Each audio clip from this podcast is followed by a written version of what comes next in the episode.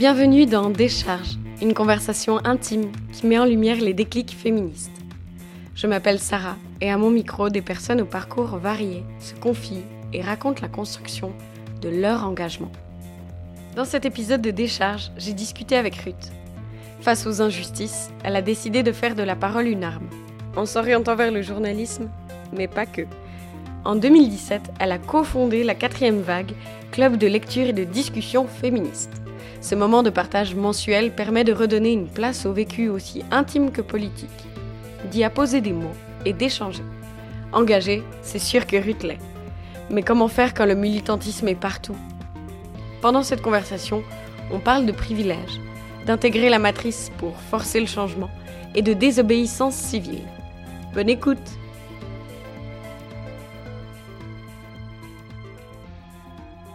Merci euh, d'être ici, Rich. Très heureuse de t'interviewer aujourd'hui. Mes plaisirs partagés. Merci à toi pour l'invitation, en tout cas. Et comment est-ce que tu te présenterais? Je m'appelle Ruth, j'ai 25 euh, ans et je suis actuellement en fin de bachelor à l'Université de Neuchâtel euh, en pilier sociologie et sciences de l'information de la communication. Ok. À côté de ça, tu as lancé depuis deux ans maintenant, bientôt trois ans, la quatrième vague, qui est en club de lecture et discussion euh, autour du féminisme. Est-ce que tu peux m'en parler un petit peu? Bien sûr, c'est un projet en fait né il y a, trois ans. J'ai assisté aux assises féministes à l'université de, de, Genève et à la fin il y avait en fait euh, une, une, meuf qui se promenait avec une espèce de, de, de, feuilles et pour prendre des adresses et tout, qui demandait si euh, des gens seraient intéressés euh, pour euh, avoir un club en fait de, de lecture euh, féministe. Et du coup, je lui ai dit, mais si tu aimerais vraiment lancer ton, ton, ton, club de lecture, moi je serais chaude à, à t'épauler et en tout cas à t'aider euh, à monter ça, parce que ça faisait déjà un bon moment que je militais en fait sur les réseaux sociaux et euh, je voyais que ça suscitait énormément en fait euh, de, de discussions ou... et euh, ça faisait un petit moment que je réfléchissais un peu à qu'est-ce que je pourrais mettre en place et tout pour pouvoir mener mon militantisme plus loin que les réseaux sociaux. Du coup, quand elle, elle, a parlé justement de ce club de lecture et tout, bah, je me suis dit, mais en fait, ça pourrait être un bon moyen en fait de, de vraiment euh, amener euh, ça euh, plus, de, enfin, ces discussions féministes de de vive voix, en sachant en plus que elle, euh, ça l'arrangeait bien aussi qu'il y ait une autre personne qui puisse organiser ça avec elle, parce que ben elle, euh, elle est maman de deux enfants en bas âge. Du coup, c'était un peu euh, galère. En plus, à ce moment-là, elle était aussi à l'université, donc ça faisait quand même beaucoup. C'est une sacrée charge aussi ouais, euh, de coordonner un événement comme ça, de le ça. mettre sur pied, de trouver une salle. Euh, le publiciser sur les réseaux. Enfin, c'est. Il y a tout un travail en amont à faire que, effectivement, le faire, euh, le faire seul, c'est, c'est, c'est assez galère. Puis en avril. Euh, 2017, euh, on a lancé le, la première discussion. Je me rappelle, à toute première discussion, on avait, enfin, le titre c'était euh, l'importance, enfin, pourquoi être féministe aujourd'hui? Et on, on savait pas du tout s'il y avait des gens qui allaient venir, quoi que ce soit. On était un peu là, bon, pire, si on est que les deux, bon, on est que les deux, voilà, on a tenté, tu vois. et la première fois, enfin, il y a quand même 12 personnes qui sont venues, donc c'était hyper intéressant. Ça a suscité quand même de l'intérêt. Le mois d'après, on a décidé de, retenter l'expérience et il y avait plus d'une septantaine de personnes qui sont venus. Le titre de, de cette discussion, c'était euh, l'importance euh, de l'intersectionnalité. Et là, vraiment, euh, il y a eu énormément de gens qui sont venus. Enfin, c'était incroyable. On a eu énormément de retours, en fait, de gens. Euh, on faisait les événements qui nous remerciaient d'avoir créé cet espace euh, à Lausanne, euh, parce que ça leur faisait énormément de bien de pouvoir se réunir et pouvoir parler de certaines thématiques qui les touchent profondément, ou rien que d'apprendre, en fait, parce que le fonctionnement, en fait, de, de, de cette discussion, les gens participent s'ils veulent ou si, enfin, c'est vraiment comme, comme, comme ils le souhaitent. Et il n'y a vraiment aucune obligation. Et s'il y a des gens qui veulent juste venir pour écouter, bah, ils peuvent venir que pour écouter, il n'y a vraiment aucun problème. Nous, on a, créé cet espace-là dans, le but justement de pouvoir euh, propager aussi euh, justement le, le, savoir féministe parce qu'on se rendait compte que, étant donné que Georgia et moi, ben, Georgia, c'est celle avec qui j'ai fondé la quatrième vague, euh, on est les deux justement à l'université en fait, c'était, un, un milieu qui est encore très élitiste. Et que quand on discutait avec certaines personnes qui n'étaient pas dans ces milieux-là, beaucoup, en fait, ils pensaient qu'ils n'étaient pas assez légitimes de pouvoir s'intéresser à ces causes-là parce que, bah, n'avaient pas accès à, ces connaissances. Et on s'était dit, mais en fait, c'est vrai que ce serait bien de pouvoir, euh, justement, avoir un, espace qui, qui, qui, soit ouvert à tous et à toutes, peu importe ton background, peu importe euh, ton parcours euh, scolaire ou quoi, tu peux être là, enfin, t'es tout, c'était tout à fait légitime d'être là. Euh, il y a plein de gens qui disaient, ouais, ben déjà lire euh, un livre par mois, c'était quand même assez chaud parce que ça prend quand même du temps. Et puis, deuxièmement, euh, il y a aussi cette question aussi d'accessibilité. Pas tout le monde a forcément accès aux livres. et puis, effectivement, ça, reste quand même dans dans, dans, cette sphère assez élitiste, parce que ben, les lectures féministes, en sachant que c'est beaucoup des lectures académiques, ben, c'est pas non plus donné à tout le monde. En fait, pourquoi est-ce qu'on propose pas différents euh, Donc que ce soit des articles, que ce soit des vidéos, que ce soit des podcasts ou quoi que ce soit, mais vraiment que ce soit quelque chose qu'on montre vraiment que c'est accessible à tous. Et du coup, c'est comme ça qu'on a plus justement shifté en club de discussion parce que ça marchait super bien. Donc on essaie quand même de trouver des moyens pour pouvoir faire venir de plus en plus de gens qui ne sont pas des milieux euh, académiques parce qu'on veut vraiment que la, chose soit ouverte à tous. Après, on se rend bien compte que de parler de féminisme, ça peut déjà en soi être un obstacle. Certaines personnes vont pas forcément se sentir concernées ou euh, légitimes à venir parce qu'elles pensent que quand tu dois être féministe, tu dois déjà avoir une, des certaines connaissances ou en tout cas avoir des connaissances assez poussées, alors que c'est pas le cas. C'est génial d'avoir des gens qui viennent et qui sont acquis à la cause, mais le but aussi c'est de, pouvoir justement euh, attirer des gens qui ne sont pas encore acquis à la cause ou qui ne connaissent pas encore la problématique et qu'on puisse vraiment déconstruire en fait le, le ce, ce qu'est le féminisme et enfin quand je dis le déconstruire c'est du sens le déconstruire aussi de, de l'image très mainstream que les médias en fait euh, dégagent euh, du, féminisme qui est encore une image qui est encore très péjorative. Nous on veut justement déjà démontrer qu'il n'existe pas un féminisme mais des féminismes. On traite vraiment de différents sujets, on a on a autant parlé de la culture du viol, qu'on a parlé des contraceptifs, qu'on a traité du véganisme, qu'on a traité euh, de, de, la prostitution, enfin vraiment différents, différents sujets. Tu as le droit d'être en désaccord avec une personne, mais de le faire savoir de manière justement euh, respectueuse. Souvent dans des discussions, des personnes qui sont pas forcément d'accord euh, entre elles, elles ont toujours tendance à expliquer de, ben, le pourquoi est-ce pourquoi est-ce qu'elles, elles voient ça comme ça, et ce qui rend la conversation d'autant plus intéressante parce qu'elles apportent en fait des outils et des points de vue que on n'aurait pas forcément nous pensé et qui se dire ah bah effectivement moi j'avais pas du tout pensé qu'il y avait aussi ce facteur là à prendre en compte. Le but c'est pas non plus de, de, se dire on termine la conversation et on vous a donné une vérité euh, exacte et maintenant tout le monde doit penser comme ça. C'est plus de en fait t'es venu on a pu en discuter. Peut-être qu'en fait justement tu vas rester sur tes positions et voilà enfin c'est très bien pour toi. Ou peut-être ça, ça, va justement pouvoir t'apporter en fait aussi de nouveaux outils t'ouvrir un peu plus les yeux sur euh, sur euh, sur cette problématique et différents facteurs que toi t'avais pas pris en compte parce que quand on n'est pas concerné et qu'on a le privilège de pas pouvoir voir ces facteurs-là, ben, c'est très difficile souvent d'y penser et c'est souvent on est obligé un peu de te l'amener pour que tu te rendes compte effectivement qu'il y a cette réalité-là aussi. Euh, le féminisme, c'est une déconstruction perpétuelle. Donc euh, il n'existe pas une féministe euh, ou un féministe parfait. À chaque fois, tu, tu te rends compte qu'il qu'il existe telle ou telle lutte, qu'il y a telle ou telle réalité. C'est à chaque fois de te remettre en question, reconsidérer tes privilèges. Enfin, c'est vraiment ce truc où, en fait, c'est un travail que tu dois faire continuellement et juste aussi de, ne pas se savoir seul. T'es pas seul dans la lutte. C'est très empouvoirant parce que ça te donne encore plus cette énergie de, de, de, lutter plus, d'autant plus parce que le, le, le, militantisme, c'est fatigant. Moi, j'ai été justement aussi victime de ça, où quand en fait tu rentres dans les luttes féministes, en fait, euh, t'as, as une telle rage. Enfin, et puis cette rage, elle est, elle, elle est légitime, vraiment, elle est, hyper légitime. Tu veux en fait euh, changer le monde directement tout de suite et tu donnes énormément de ton énergie, mais vraiment beaucoup, beaucoup de ton énergie.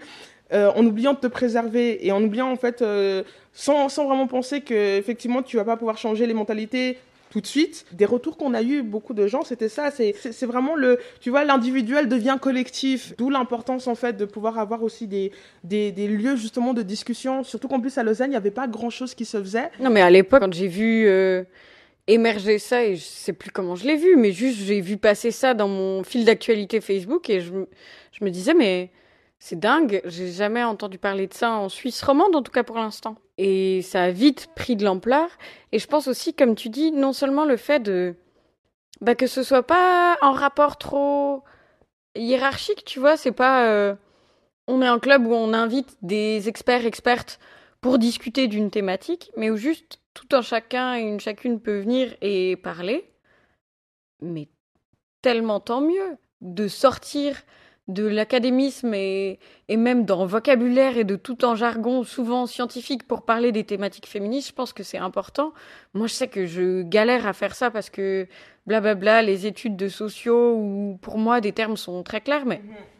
alors que déjà rien que féminisme, tu vois, c'est entendu de plein de manières différentes et comme tu le disais déjà dans le monde des médias, bah qu'est-ce qu'il y a derrière comme symbolique? Est-ce que c'est justement quelque chose de péjoratif? Est-ce qu'on peut pas dire que Dès lors qu'on pense que tout le monde devrait avoir les mêmes droits, bah, c'est être féministe. Effectivement, ce truc de sortir de, l'académisme, ça reste quand même très difficile quand dans tes études, tu as appris des termes tu vois, pour euh, expliquer des phénomènes, parce que je pense que c'est quand même hyper important d'avoir des notions. On donne une réalité en fait à ces phénomènes-là et qu'on peut justement mettre le doigt sur euh, le problème. Pendant les discussions, c'est aussi super difficile, mais quand en fait quelqu'un sort euh, un terme en scientifique pour parler d'un phénomène, là où ce qu'on a tendance à faire, c'est déjà de demander est-ce que tout le monde est au courant de ce que ce que ça veut dire? Par exemple, si on prend patriarcat, est-ce que tout le monde sait ce que c'est, ce que ça veut dire patriarcat? Et puis s'il y a des gens qui sont pas qui sont pas au clair avec ça, ben on donne une, une définition assez claire et concise et brève par rapport à ça pour ensuite on continue la, discussion parce que je pense que c'est quand même difficile de se détacher euh, d'un lexique qui est là et qui justement nous permet de mettre le, le doigt sur euh, certains phénomènes. Qu'on fasse attention à ça, tu vois, parce que ça, je pense que c'est aussi un, élément dans les milieux féministes qui est, super important de ne pas prendre pour acquis ce que toi tu as pour acquis, tu vois, de, de considérer le fait qu'on reste des individus à part entière, avec euh, nos manières aussi de, de, voir les choses et aussi notre propre rythme de déconstruction. Se déconstruire, c'est quand même pas un phénomène qui est, qui est facile, parce que c'est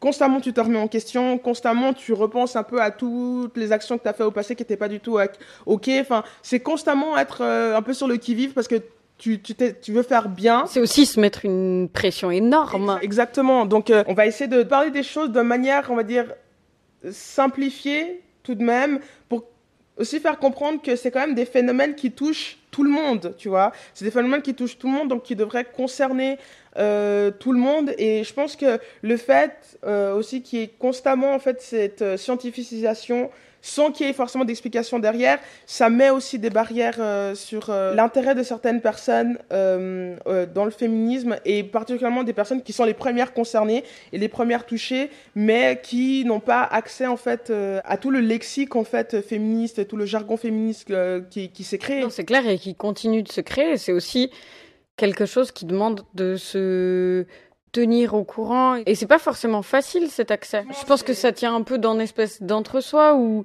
si t'appartiens en collectif, bah c'est plus vite facile d'entendre parler d'une certaine thématique, euh, peu importe laquelle. C'est aussi pour ça que la, la, quatrième vague a été euh, créée parce qu'on fait aussi des collaborations avec euh, différents autres associations collectives sur des sujets qui, nous, que Georgia et moi, ne nous concernent pas directement parce qu'on n'est pas les premières concernées. Puis on sait que maintenant, on a une plateforme pour donner en fait la voix à certaines personnes qu'on entend le moins. Nous, on n'est pas concernés et c'est pas qu'on veut pas en parler, mais c'est juste qu'on veut pas en fait euh, usurper la parole des personnes concernées. De là vient la question du privilège, euh, de qui est le plus entendu. Quand tu sais qu'il y a des personnes concernées qui pourraient en parler beaucoup mieux que toi, ben autant leur proposer de faire une collab et dire bah écoutez, nous on a cette plateforme là. Nous, déjà, on a on a cette envie que ces questions-là elles soient traitées parce qu'on est féministe intersectionnel. Du coup, on veut vraiment qu'un panel de sujets soit traité. Mais comme on n'est pas directement concerné, ben, en fait, euh, notre point de vue, à part le fait de peut-être euh, de peut-être euh, sourcer certaines choses parce qu'on en a entendu, on, on l'a lu, on a regardé et tout, on peut rien faire de plus. On peut pas, non, on va pas non plus se mettre à parler à la place des gens. Par exemple, si on prend la thématique de,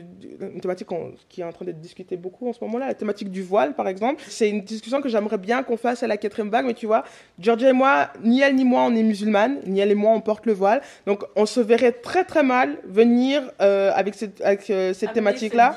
Ouais, alors qu'on n'est pas directement concerné, alors que justement les femmes voilées, elles sont là, elles ont leur parole, enfin elles ont la voix pour parler. Donc autant leur donner la, leur, euh, la place pour qu'elles elles puissent parler de leur expérience, de ce qu'elles vivent, de ce que ça fait d'être une femme et voilée en Suisse, enfin en Occident, des choses comme ça. Où nous on a ce privilège de ne pas subir l'islamophobie. Donc autant laisser les personnes qui le subissent d'en parler pour qu'elles-mêmes nous disent et nous donnent les outils qu'on peut mettre en place euh, en tant que personnes non concernées pour pouvoir lutter à leur côté. Donc nous, c'est vraiment ce but-là aussi, pour ce but-là qu'on a créé la quatrième vague. Et ça évite aussi, j'ai l'impression, de présenter les choses comme une espèce de vérité, tu vois, sur un sujet, mais de, au contraire, de laisser une multitude d'expériences avoir une, place en fait. Effectivement, surtout que j'ai l'impression quand une personne non concernée, elle parle euh, d'une thématique du coup qui la concerne pas, elle va tendance à essentialiser la chose comme si en fait ça touchait tout le monde de la même façon, toutes les personnes concernées de la même façon. C'est pas la même chose d'être euh, une femme voilée claire de peau que d'être une femme voilée noire. Il y a énormément de trucs, des oppressions qui s'imbriquent entre elles qui font que ça va donner de nouvelles réalités. Donc ça c'est des, choses qu'il faut aussi prendre en compte. Moi par exemple si je parle de ma condition femmes afrodescendantes, je vais pas parler pour toutes les femmes afrodescendantes parce que c'est pas forcément la même réalité. Moi, je, suis de classe moyenne, je suis académique. Enfin, c'est pas la même chose qu'une une femme afrodescendante qui elle vient des quartiers populaires. On n'a pas la même réalité. Et clairement, on a justement des éléments qui vont qui vont être similaires, des expériences qui vont être similaires de notre condition de femme noire.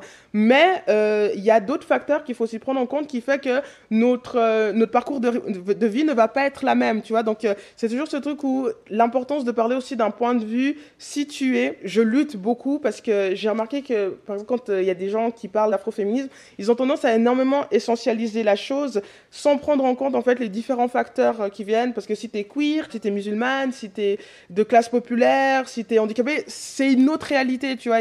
moi, je peux pas venir et parler pour toutes ces personnes-là alors que j'ai aucune idée des réalités qu'elles vivent. Je peux Imaginez que cette réalité, elle est, elle est d'autant plus difficile à vivre que la mienne, mais euh, après, moi, parler à leur place, non, en fait. Je trouve que les, les minorités, particulièrement les minorités raciales, on a tendance à être mises, en fait, euh, tous dans le même sac. On n'est que un. On n'est pas individualisé. Tu vois, les, personnes blanches, elles, elles sont individualisées. Un exemple complètement con que je donne souvent quand euh, certaines personnes, euh, pour un peu imager la chose, quand tu as un attentat qui est commis par une personne blanche, par exemple, tu regardes les tueries qu'il y a eu aux États-Unis, il y a toujours ce truc où on va trouver des on va trouver en fait des éléments pour les décrire on dire ah mais lui il était enfin c'était un c'était c'était un loup solitaire solitaire il était fou enfin c'est toujours ce truc où on va essayer d'avoir de, l'empathie pour cette personne blanche qui a commis cette, cet acte criminel. Rejeté pendant ces années de lycée euh, il vient se venger. Et du coup on, va on va toujours euh, revenir sur tout sur tout son passé. Il a eu un passé difficile et tout.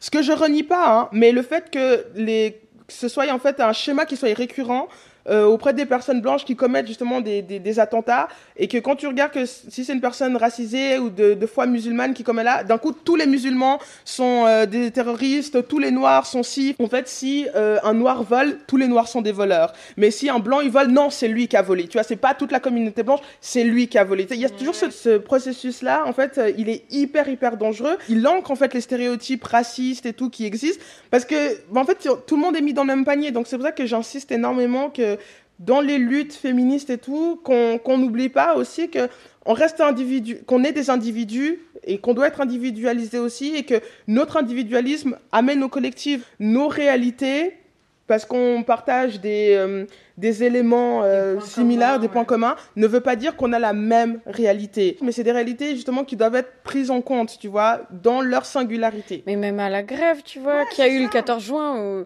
alors je veux dire, on militait euh, tous pour la même chose, a priori, mais t'en sais rien de ce que la personne à côté de toi a vécu, de, de quel type de lutte la touche plus spécifiquement, alors que peut-être pour quelqu'un, ce sera euh, les, les violences euh, subies, alors qu'il y a quelqu'un qui va être là plus pour les conditions salariales. On a des sensibilités totalement différentes et clairement, on va être beaucoup plus investi dans des luttes plus que dans d'autres, mais tout en sachant quand même que l'investissement qu'on donne, même si on sait que souvent, comme je disais, ça part toujours du, du personnel, il n'est pas non plus euh, jeté en l'air parce que c'est pour pouvoir améliorer aussi le, le, le vécu de d'autres personnes qui vivent dans des conditions qui sont similaires. La quatrième vague, c'est aussi ça, c'est vraiment quand les gens y parlent, les gens ont toujours tendance à préciser que c'est leur avis à eux. Et puis je pense que c'est important aussi que des personnes peut-être moins habituées à être dans des cercles féministes ou autres puissent avoir un avis, quand bien même il est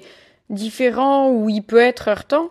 Mais c'est aussi parfois là où il y a des frictions et des tensions que les choses peuvent évoluer. Effectivement. Si tout le monde était d'accord, mine de rien, bah bon alors pour moi franchement tant mieux si tout le monde était euh, féministe, on n'avait plus besoin d'aller dans la rue. Mais en même temps, je pense qu'il y a cette nécessité d'amener des connaissances féministes et des valeurs euh, propres à l'égalité, à l'inclusivité, à laisser des, choix multiples, mhm. en fait. Juste pas qu'il y ait une image neutre de ce à quoi on est censé ressembler, quelle que soit euh, notre orientation sexuelle ou autre, ou expression de genre, j'en sais rien, tu vois. Non, clairement. Et puis, euh, comme tu dis, de dire que les personnes qui sont pas forcément hyper investies ou qui puissent aussi s'exprimer. Et puis, tu dis ça peut heurter des, heurter des gens, mais je pense qu'on est obligé d'être heurté aussi pour des fois se rendre compte des différentes réalités. Je pense qu'à un moment donné, on est obligé, pour qu'il y ait vraiment un déclic, il faut qu'on arrête de caresser les gens dans le sens du poil parce que d'être trop gentil avec eux,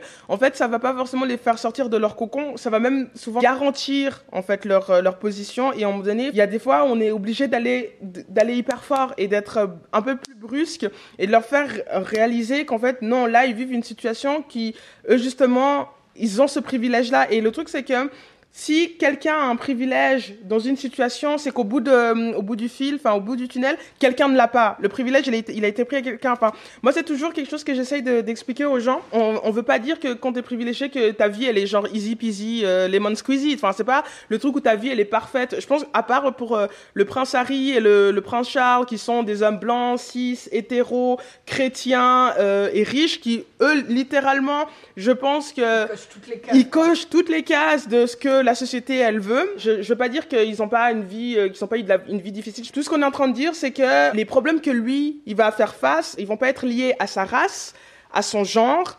Euh, à, son orientation sexuelle et puis à sa position sociale, tu vois. Le, le privilège, c'est le fait de ne pas voir certaines réalités, de ne pas avoir à subir des oppressions. Ça, c'est un privilège. Le fait que, ben, par exemple, euh, moi, je suis une personne justement, euh, enfin, je veux dire, j'ai pas d'handicap.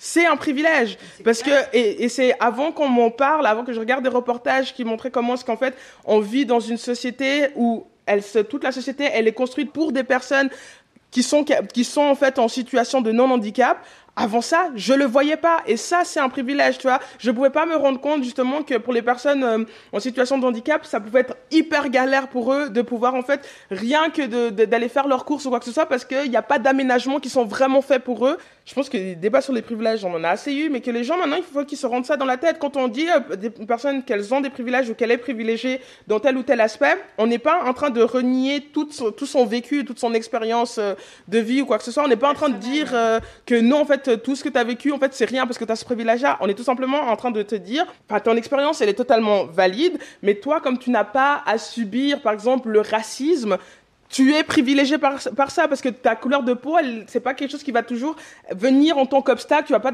toujours devoir penser à ah mais est-ce que j'ai pas été pris pour ce job ou est-ce que j'ai pas eu cet appartement à cause de ma couleur de peau. Tu vas pas te faire suivre forcément dans les magasins. Je pense que pour faire réaliser aux gens justement ça, il y a des moments tu es obligé de les brusquer. J'ai lu il y a genre je pense il y a deux ans maintenant un article en fait sur euh, dans un dans un journal français d'un mec qui racontait le moment où il, a, il, s'est rendu compte de son privilège blanc. Un peu pour se faire de la thune, il allait dealer. Et il comprenait pas pourquoi à chaque fois ses potes maghrébins ou euh, noirs lui demandaient s'ils pouvaient dealer euh, leur matos. Puis ses potes disaient mais non parce que toi ben, en fait euh, T'es sûr de pas te faire te, faire contrôler, tu, tu vas pas paraître suspect, enfin toutes ces choses comme ça. Au début, ils pensaient que c'était un peu du, du bullshit et tout. Ils avaient juste la flemme d'aller faire leur vente. Et un jour, il était avec un, euh, un, de ses potes, son pote, lui il était noir et tout, ils étaient, ils étaient dans un parc, il y a deux policiers qui arrivent et tout, et qui de, font contrôle de faciès. Mais ils font contrôle de faciès seulement à son pote noir. Le, le mec, donc euh, blanc, il avait sur lui justement euh, des trucs qu'il devait aller vendre après. Et lui, en fait, on l'a pas contrôlé. Puis en fait, son pote, lui, s'est laissé contrôler parce que c'est tellement en fait devenu,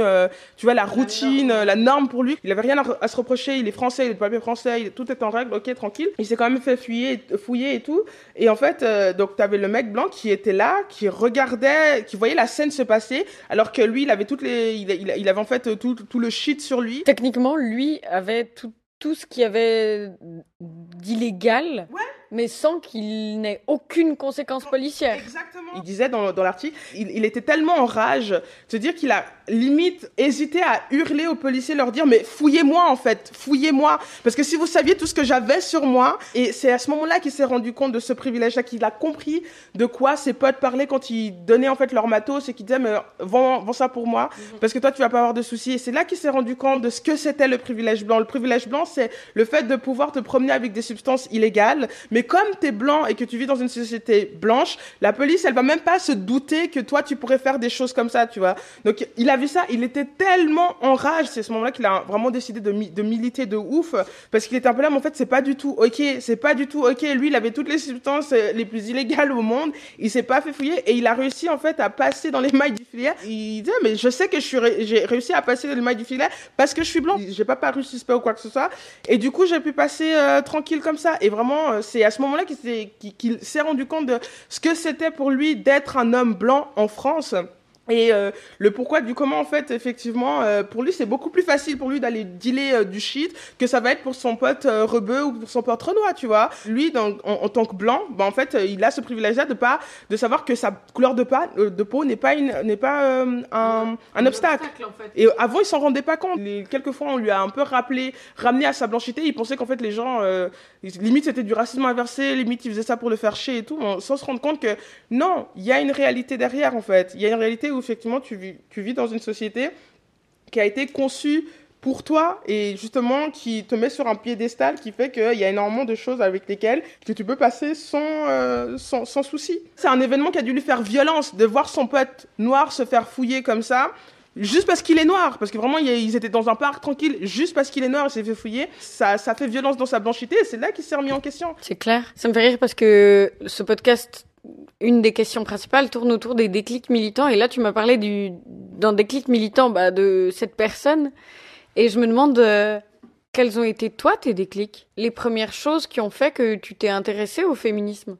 Parce que là, en parlant de la quatrième vague, ça avait déjà l'air clair dans ton esprit, la nécessité d'en parler et de créer un espace, en fait, euh, pour parler des différentes euh, luttes que ça peut contenir, que ça touche, bah, tu disais autant le véganisme que euh, des sexualités ou autres, ou non-sexualités d'ailleurs. Mais pour toi, ça a été quoi les déclics? Alors, euh, j'ai eu en fait deux déclics. Quand j'ai commencé euh, l'université, je me suis intéressée en fait au féminisme. Mais en fait, c'était un, féminisme qui était quand même très blanc.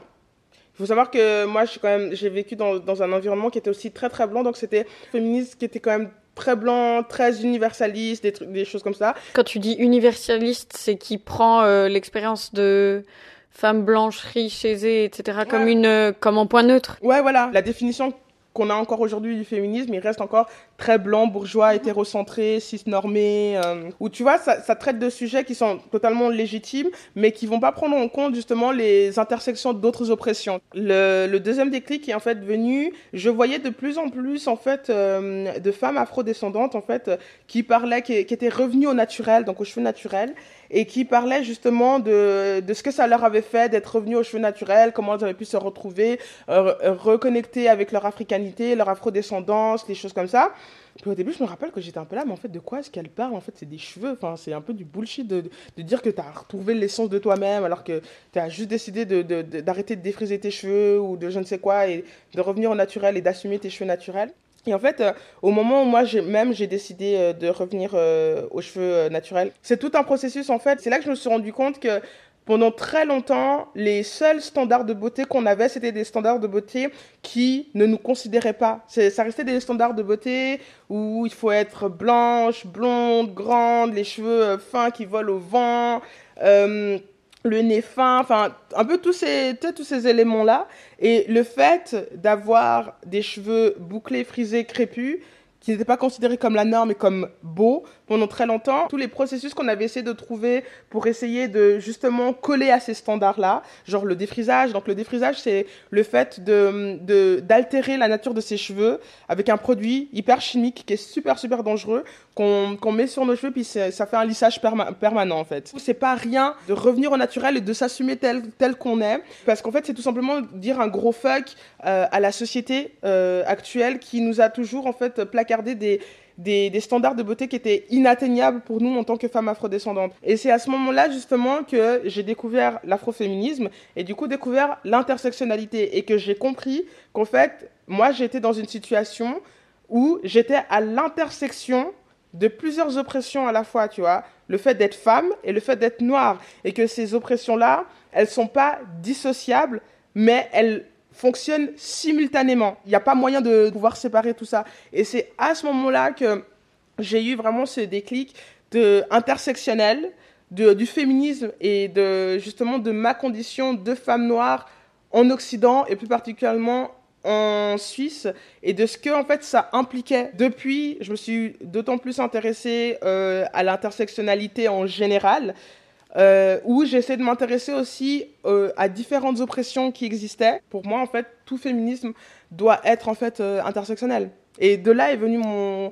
C'est donc c'est vraiment le déclic que je me rappelle le, le plus parce que comme j'ai vécu dans un univers qui était qui était très très très très très très blanc pendant très longtemps, en fait, euh, du coup il y a énormément de choses qui me sont revenues à la gueule, un peu des des moyens que j'essayais de trouver pour me fondre dans la masse, tu vois. Parce que je savais que ma couleur de peau, de toute façon, euh, j'allais rester noire, donc ça, c'est un truc que je pouvais pas non plus euh, supprimer. Mais essayer de trouver d'autres manières pour essayer de me fondre dans la masse, pour pas être vu ou considéré comme tous les autres noirs. Pour rester individu, en fait, comme tu disais avant. Je pense qu'à ce moment-là, c'était pas forcément pour rester individu, mais c'était surtout pour montrer que je suis pas comme les autres noirs. Tu vois, parce qu'il y avait tellement, enfin, il y a, il y a tellement des, des, Des euh, gros stéréotypes. des euh, gros stéréotypes hyper euh, racistes. super racistes envers les noirs qu'en fait, euh, ben, je voulais m'en détacher. Bon, en fait, je vais essayer de paraître la plus blanche possible. Je peux pas le faire avec ma couleur de peau parce que de toute façon, ma couleur de peau, elle va rester et elle compte rester jusqu'à la fin de ma vie.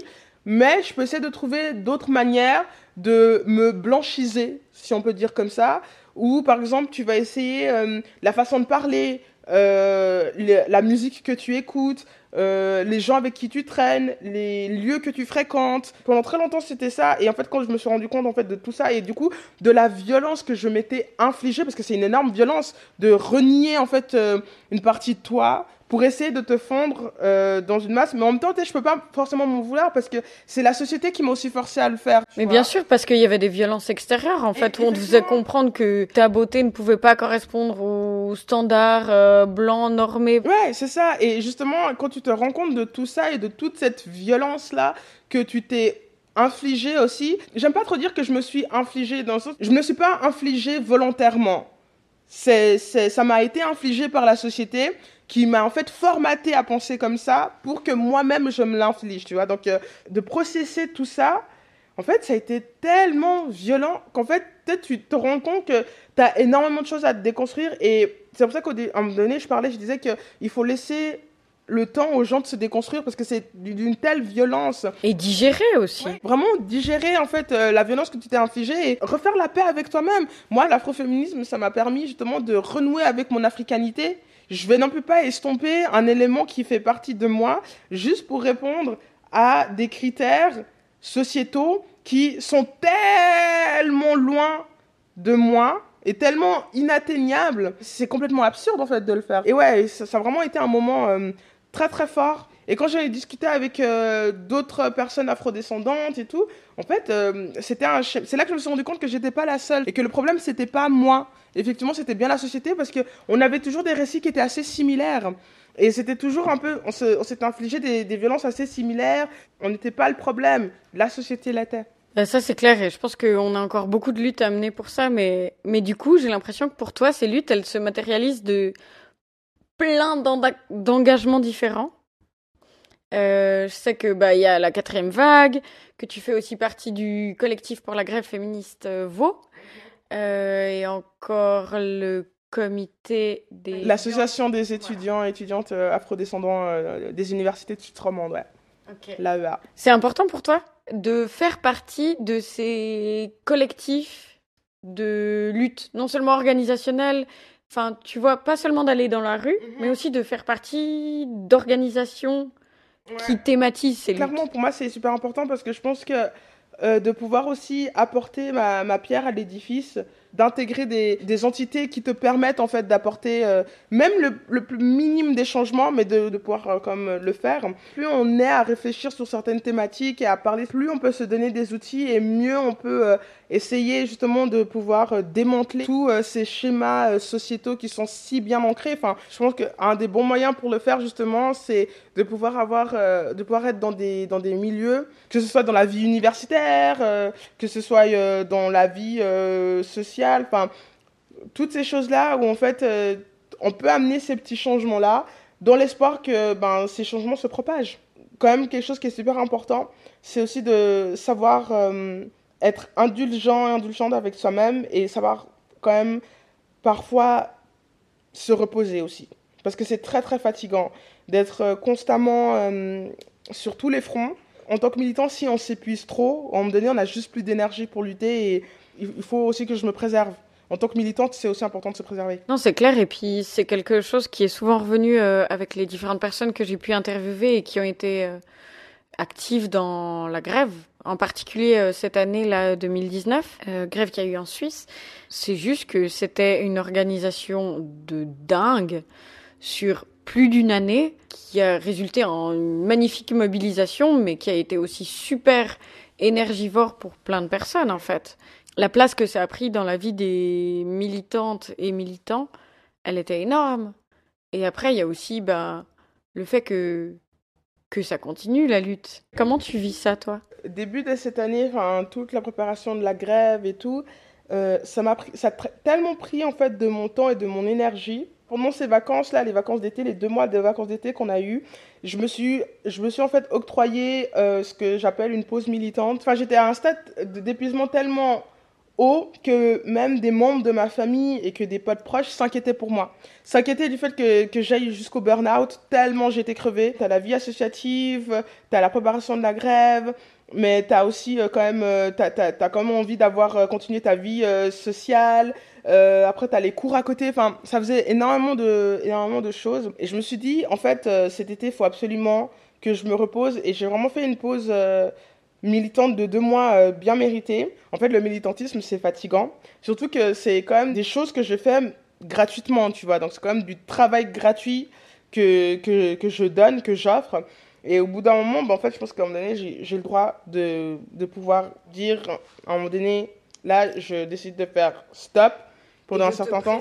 Et me préserver, ouais, parce que je voyais que j'arrivais vraiment à un stade où j'étais hyper, hyper. Euh, j'étais épuisée, vraiment, j'étais épuisée, j'étais drainée c'est difficile de dire non sur certains projets qui, toi, t'intéressent et te concernent et tout, mais il y a des moments où je suis un peu là, écoutez, euh, là, j'ai appris en fait à dire non et à dire, écoutez, là, en ce moment, ça, ça va pas le faire parce que bah, j'ai juste pas le temps. Euh, j'ai pas le temps et j'ai pas les ressources énergétiques nécessaires pour le faire. J'ai vraiment vraiment découvert euh, l'importance en fait de, se préserver, du self-care, surtout quand tu es militant. Et en fait de se rendre compte qu'en fait c'est un taf quoi. C'est un taf que, que tu fais à 100%, en plus t'es pas rémunéré. Et... qui touche à des thématiques hyper personnelles et intimes aussi. Donc euh, il y, a l'énergie en termes de temps, en termes de, bah, comme tu dis, de travail non rémunéré, mais il y a aussi le coût en émotion, quand même assez conséquent. Enfin, en tout cas pour ma part, euh, franchement, il y a des périodes où j'ai juste envie de rien lire, euh, pas consulter des comptes militants sur Instagram ou quoi, parce que je suis, je suis trop fâchée.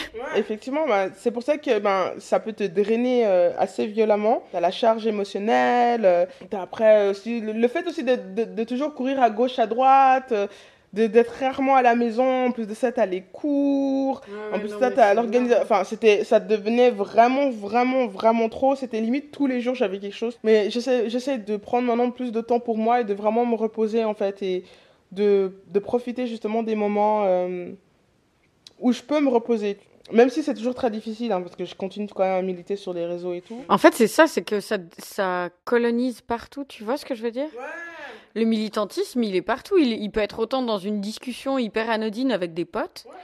que, euh, je sais pas, en se baladant dans la rue, en voyant une publicité euh, sexiste, raciste, j'en sais rien quoi, et après, sur son téléphone, sur les réseaux sociaux. surtout que quand tu mets les lunettes euh, de, de, militants et militantes, en fait, euh, tu peux plus les enlever. J'ai tellement maintenant l'habitude d'être un peu dans cette bulle avec ces gens justement assez militants et dans des cercles assez militants qu'en fait, quand je sors de cette bulle, en fait, c'est tellement violent pour moi qu'en fait, j'ai tendance à retourner là-dedans parce que tu as l'impression, quand tu es dans cette bulle justement militante, tu as l'impression qu'en fait, euh, tout le monde est beau, tout le monde est joli, on va sur la bonne direction. Et en fait, quand tu entends certaines personnes parler, tu es là, ah ouais, on a encore tellement de taf à faire. Donc, euh, donc et très honnêtement, je crois que je préfère rester en fait des fois dans, avec dans mes cercles d'amis où je sais que on, est quand même beaucoup plus euh, bienveillant entre nous. On essaie quand même de faire attention aussi euh, aux mots qu'on utilise, des choses comme ça. Bon, maintenant ça commence à devenir un peu un automatisme, tu vois. On, le fait tellement qu'au bout d'un moment, enfin, c'est devenu, c'est rentré dans nos façons de nous comporter, d'agir. Je sais aussi que tu es très intéressé par le journalisme. Et avant, tu parlais du fait de s'insérer dans, enfin, que c'était important que des personnes militantes s'insèrent aussi dans des institutions. que ça peut être un moyen de changement. Est-ce que tu peux m'en parler un peu plus? Ça fait depuis l'âge de 14 ans en fait que je suis intéressée par les médias en fait et que je sais que j'aimerais devenir journaliste. Moi j'ai un rapport très très ambigu, on va dire, euh, avec, euh, avec le journaliste. J'ai une, sorte un peu de haine et d'amour en même temps euh, des, des médias. La haine, elle vient surtout du, du sens où la manière dont les médias en fait relayent certaines informations permis de pouvoir ancrer les, des stéréotypes. Chaque encore aujourd'hui, quand je dis que j'aimerais devenir journaliste, les gens ils sont un peu là il n'y a pas une super bonne euh, y a pas une réputation. en fait euh, des journalistes. Ils n'ont pas une super bonne réputation d'où vient aussi euh, ma haine parce que je trouve qu'ils ont renforcé des stéréotypes qui n'avaient pas lieu d'être. Mais d'un autre côté c'est quand même un bon vecteur pour faire justement propager des messages tenir les gens au courant de ce qui se passe. La nécessité en fait si on veut voir du changement dans ce domaine là c'est de directement intégrer le la, la, la matrice tu vois pour pouvoir permettre le changement. Donc il y a vraiment ce truc où si on veut amener le changement, directement intégrer ces milieux-là et forcer le changement dans ces milieux-là. Et euh, il y a plein de moyens de, de, forcer le changement, hein. de pas forcément suivre les règles journalistiques euh, qui, sont, qui ont été imposées, parce que enfin, tout est, tout est objectif, quoi. Donc, euh, de, de, de, créer de nouvelles règles, de... De pas forcément respecter cette espèce de pseudo-neutralité. Oui, je veux bien que le, le, le, le journaliste ou la journaliste, elles, doivent en fait rapporter des, euh, des, faits divers, des événements, des, euh, dires et des trucs comme ça. Mais euh, je pense qu'au bout d'un moment, en fait, sur certains, certaines thématiques, surtout actuellement où le militantisme est devenu super fort, à un moment donné, il y a une obligation de se positionner. Quand on sait l'impact qu'ont les médias sur la société et c'est quand même les médias c'est quand même le vecteur entre le gouvernement et, la société enfin, donc je veux dire ils ont quand même une place hyper importante ils sont quand même là tamponnés au milieu euh, on peut pas dire qu'ils sont neutres quand tu sais qu'en fait derrière ils sont quand même aussi financés par le gouvernement et que du coup ils essaient quand même de faire en sorte d'aller enfin dans le sens du gouvernement. Puis quand c'est pas la neutralité c'est aussi le poids des mots. Je sais que ben par exemple euh, des cadrés qui devient en institut de recherche et de formation et qui fait des cours à des journalistes pour qu'il y ait un traitement des, des violences euh, sexistes qui soit euh, qui soit fait de manière juste en fait pour que par exemple ben un féminicide ne soit pas qualifié de ouais, meurtre passionnel ou blablabla euh, bla, bla, l'amour l'a tué enfin voilà.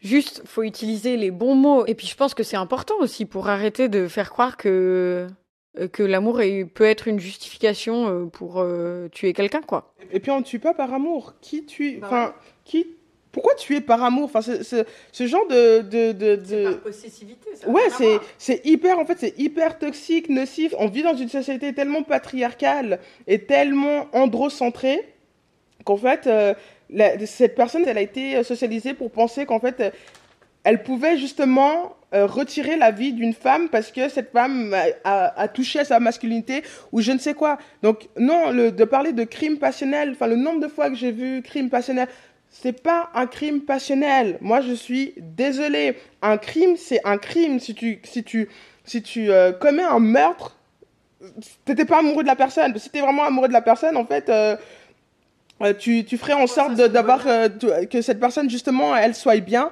de se mettre à tuer cette personne là c'est pas de l'amour. C'est pas de l'amour. C'est de la haine pure et dure. C'est clair. Et euh, ça me fait penser à quelque chose dont on avait discuté la, la toute première fois euh, où on s'est parlé en fait vu qu'on ne se connaissait pas du tout avant que je te propose cette interview. C'était juste après la mobilisation du 25 novembre donc qui concernait les violences sexistes faites aux femmes et autres minorité oppressée.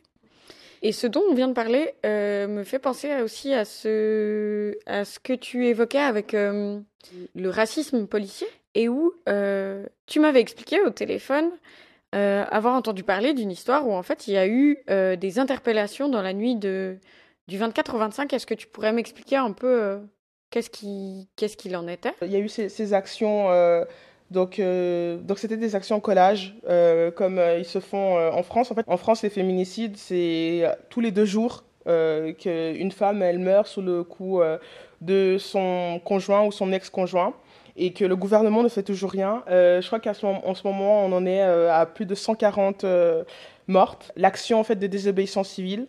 Donc, c'est beaucoup de femmes Astérix, hein, qui pendant la nuit, elles vont en fait coller donc des, slogans dans l'espace public en fait pour dénoncer ces violences-là. À Lausanne, il y a eu cette action qui a été faite. Ce qui est, assez choquant, en tout cas des témoignages que j'ai entendus, mais que j'ai aussi lus, que ce soit euh, des Suisses ou que ce soit euh, des Françaises, c'est de, voir euh, que hum, les policiers sont beaucoup plus réactifs à des jeunes féministes qui veulent dénoncer justement des violences. Des violences euh, et qu'à en fait euh, répondre justement à ces violences-là parce que quand on entend par exemple t'as telle femme qui est décédée qu'en fait euh, c'était pas là elle, s'était déjà plainte elle était déjà les porter plainte et tout je trouve que ce qui est, ce qui est hyper violent c'est que on est arrivé à un stade où pour qu'on puisse être écouté et entendu la désobéissance civile je pense que c'est un des seuls moyens de, de, pouvoir vraiment, vraiment mener euh, à quelque chose. Parce que ben, ça fait parler. En France, il y a eu tellement de ça que maintenant,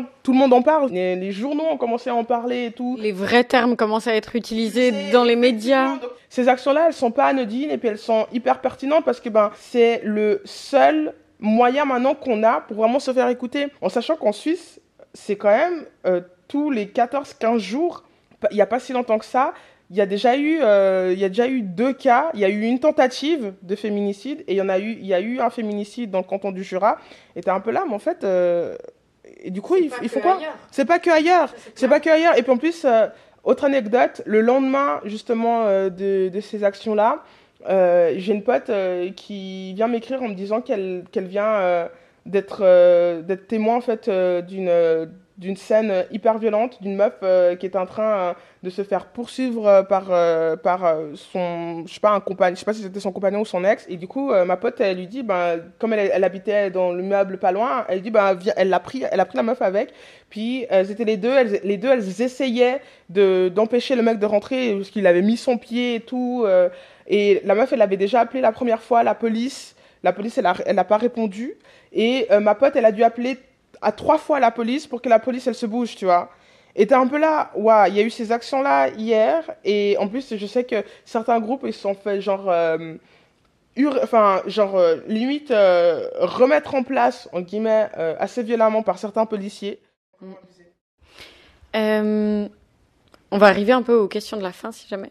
Et pour terminer, Qu'est-ce que tu aurais comme recommandation, soit en sujet, soit une œuvre, quelque chose féministe qui, qui te marque ces temps? Niveau podcast, euh, je conseille j'ai plusieurs podcasts à conseiller, mais euh, là, je, je, je, vais en conseiller. Alors, j'en conseille un.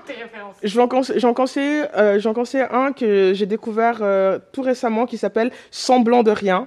Semblant, donc sans S-A-N-S, blanc B-L-A-N-C, de rien. Hein. Qui en fait, c'est en fait c'est une série documentaire qui euh, relate le non c'est une série documentaire. En fait c'est l'histoire d'une d'une femme blanche belge qui euh, découvre en fait euh, ses privilèges et sa blanchité.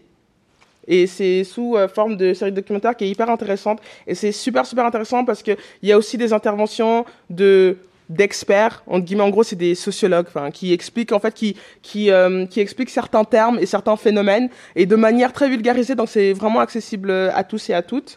Il y a euh, Kif Taras, qui est d'une production de Binge Audio, qui est incroyable, vraiment incroyable. Euh, il y a Camille qui est trop bien. En fait, Camille, c'est euh, un podcast aussi, une production de Binge Audio, qui est, en fait, Camille, euh, c'est euh, une femme blanche lesbienne qui décide, en fait, de questionner, en fait, en gros, les questions justement LGBT, mais en questionnant les personnes hétérosexuelles pour que les personnes hétérosexuelles se déconstruisent elles-mêmes et comment est-ce qu'en fait la, la, on, on, vit dans une société qui est hétéronormé, tu vois, donc qui, qui péjore les personnes euh, qui rentrent pas dans cette hétéronormativité. Et euh, je, je proposais encore deux autres parce que sinon après j'en aurais trop euh, à proposer.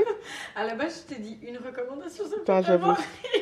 J'avoue. Mais en fait, il y en a un autre, celui-là il est en anglais qui s'appelle Vocal Bar A, qui qui, qui en fait est un podcast qui est fait par deux femmes racisées qui vivent à Bruxelles. Une, elle est afro-française, l'autre, elle est arabo-autrichienne qui parlent justement de leur, euh, de leur conditions et leur position en tant que femmes racisées à Bruxelles, donc dans des milieux qui sont très blancs, qui sont super intéressants. Et puis euh, le dernier que je vais proposer, c'est euh, le putain de podcast, qui est en fait un podcast qui a été qui est conçu par euh, une ex-travailleuse du sexe qui invite d'autres travailleuses du sexe pour parler justement de, de, du travail du sexe et des choses comme ça. Et je le trouve super bien fait parce que c'est directement des personnes concernées qui ont la parole.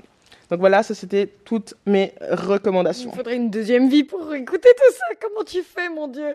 Militer dans autant d'assos et écouter autant de podcasts. Tu m'étonnes qu'après t'es fatigué. Moi, comme je suis tellement beaucoup dans les trains aussi, donc en fait j'ai le temps d'écouter, tu vois, dans les trains, je prends le temps d'écouter. J'espère en tout cas que tu prends toujours le temps de te reposer un peu. En tout cas, merci beaucoup pour cette discussion et toutes ces recommandations. Je me réjouis d'écouter ça. Merci à toi. Tu m'as tué là. je m'attendais tellement pas. Merci à toi d'avoir écouté Décharge et à Ruth pour la confiance. Si tu as aimé l'épisode ou que tu as une quelconque remarque, n'hésite pas à me le faire savoir en commentant. Et puis, comme d'habitude, pour me soutenir, partage ou laisse des étoiles sur ton appli de podcast préféré. Cet épisode est diffusé en collaboration avec Décadré. N'hésitez pas à aller sur leur site décadré.com pour découvrir leur travail pour plus d'égalité dans les médias, la publicité et dans la langue en général. Et puis d'ici au prochain épisode, vous pouvez retrouver des charges sur Facebook, YouTube et Instagram, des charges tirées en bas doc. Encore merci, à bientôt